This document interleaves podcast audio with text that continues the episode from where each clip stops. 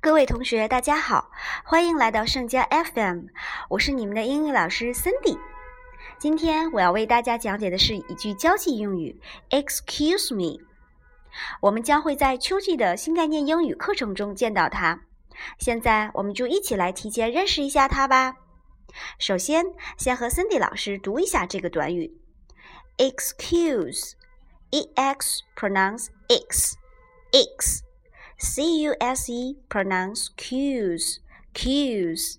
Excuse me, me. Excuse me, excuse me. Excuse me 可以表示为对不起，但它实际上是一种礼貌的语言形式，主要表达了讲话者对他人的尊重。下面我们就一起来看一下，究竟哪些场合会遇到它呢？第一种情况，用来向不熟悉的人打听情况，或者是提出要求。它的实质用法是想引人注意，可以理解为“请问”“劳驾”“对不起”。下面我们来用一句英语句子来体会一下它的用法：Excuse me, will you tell me the way to the post office? Excuse me. Will you tell me the way to the post office？劳驾，您能告诉我去邮局的路吗？在这里，excuse me 表示的是劳驾，对不起。第二种用法，用来客气的打断别人的对话，可以理解为对不起。比如说，Excuse me，what you said was wrong。Excuse me, what you said was wrong. 对不起，你说错了。第三种情况，用作从别人面前经过时的礼貌用语，可以理解为劳驾，对不起。Excuse me, could I get past? 劳驾，让我过去好吗？Excuse me, could I get past?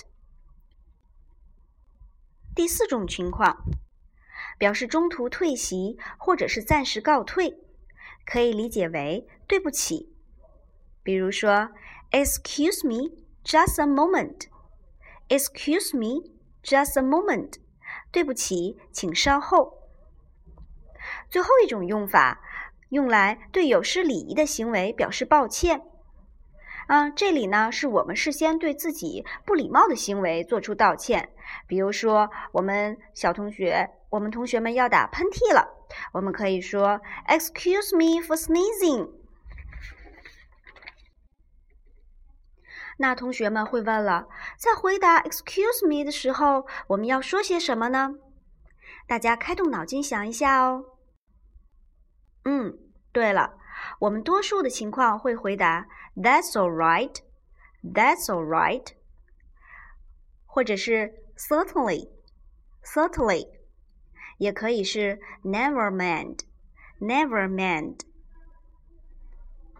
同学们听了上面的 "Excuse me" 的几种用法，也许你会奇怪，怎么绝大部分的意思都是对不起呢？是不是已经有些晕菜啦？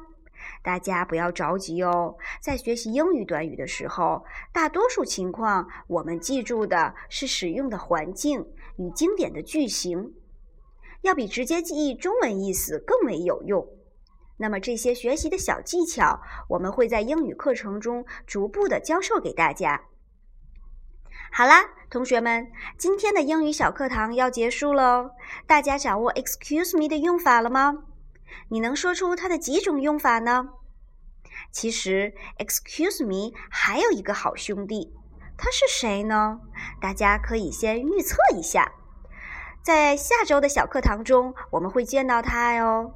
好啦，同学们，下周见。